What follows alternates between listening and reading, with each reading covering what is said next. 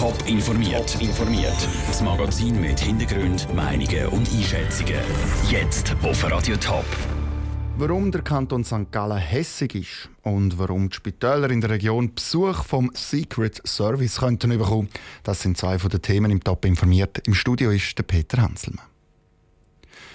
Ein Viertelstundentakt zwischen Zürich und Bern, aber zum Beispiel dafür kein Durchgangsbahnhof zu Luzern. Das sind zwei von den Entscheidungen, wo der Bund getroffen hat im Rahmen vom Bahnausbau 2035.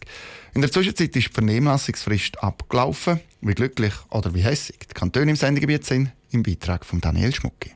Als letzter Kanton aus der Region hat sich St. Gallen zu einer Stellungnahme durchgerungen. Eine Stellungnahme, die beim Durchlesen alles andere als positiv tönt. Die Pläne vom Bund zum Bahnausbau bis ins Jahr 2035 sind nicht akzeptabel, heisst es nur schon im Titel. Und auch im Gespräch mit dem zuständigen St. Galler Regierungsrat Bruno Damann hört man den Ärger klar raus. Man hat den Eindruck, dass man vor allem den Kanton St. Gallen vergessen hat vergessen insofern, dass es keine Investitionen gibt oder sozusagen keine da, wo schon lange versprochen worden ist, der gute Anschluss an die Gotthardlinie, passiert gar nichts.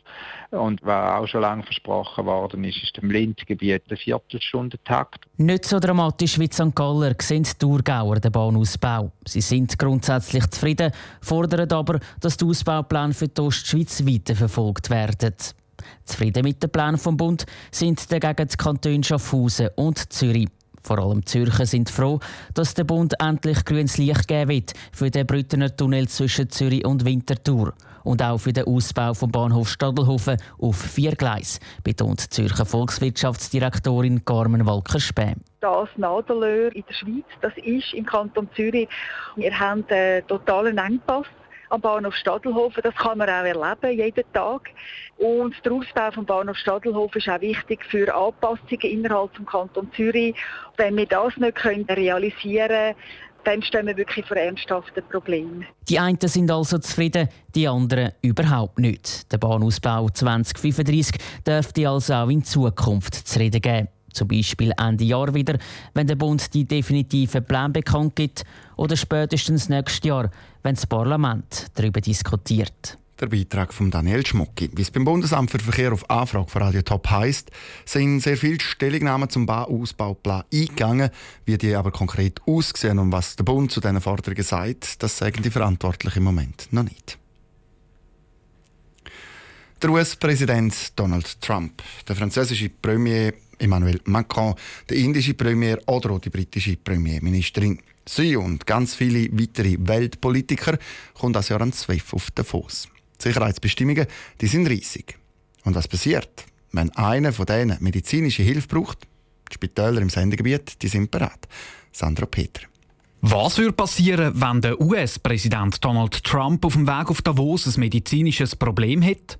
Das Universitätsspital Zürich wäre parat, schreibt auf Anfrage von Radio Top. Bekommen Staats- und Regierungschefs, die am WEF teilnehmen, gesundheitliche Probleme, können diese am USZ behandelt werden. Um Fragen im Zusammenhang mit allfälligen Hospitalisierungen zu klären, kommt es im Vorfeld zu diversen Kontakten mit Behördenvertretern zahlreicher Staaten. Was was das konkret heisst, weiss der Philipp Lutz vom Kantonsspital St. Gallen. Letztes Jahr ist der US-Vizepräsident Joe Biden als WEF gekommen. Im letzten Jahr haben wir relativ kurzfristig eine Nachfrage bekommen von der amerikanischen Botschaft in Bern. Und da sind wir dann besucht worden von einer Delegation vom Secret Service vom Weißen Haus und die haben unsere zentrale Notfallaufnahme angeschaut und inspiziert. Und auch die Sicherheit sei ein grosses Thema gewesen, sagt Philipp Lutz. Man hat sich da auch mit den Sicherheitsbeauftragten von unserem eigenen Sicherheitsdienst abgesprochen. Und einen Tag hat das gedauert, gut, und dann sind die Leute wieder gegangen. Und natürlich sind auch eng mit der Kantonspolizei St. Gallen zusammengearbeitet worden.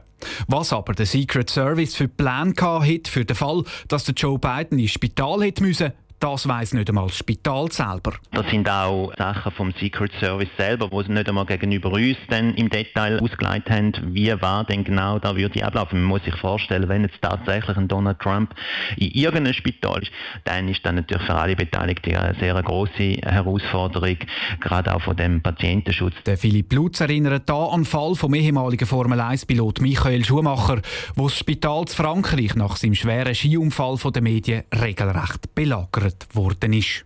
Der Beitrag von Sandro Peter. 12. Davos, das fängt in einer knappen Woche an. Der Eröffnungsrede hat der indische Premierminister am Dienstag. Der Donald Trump hat seine Rede dann als letzte am Freitag. Top informiert, auch als Podcast. Mehr Informationen gibt es auf toponline.ch.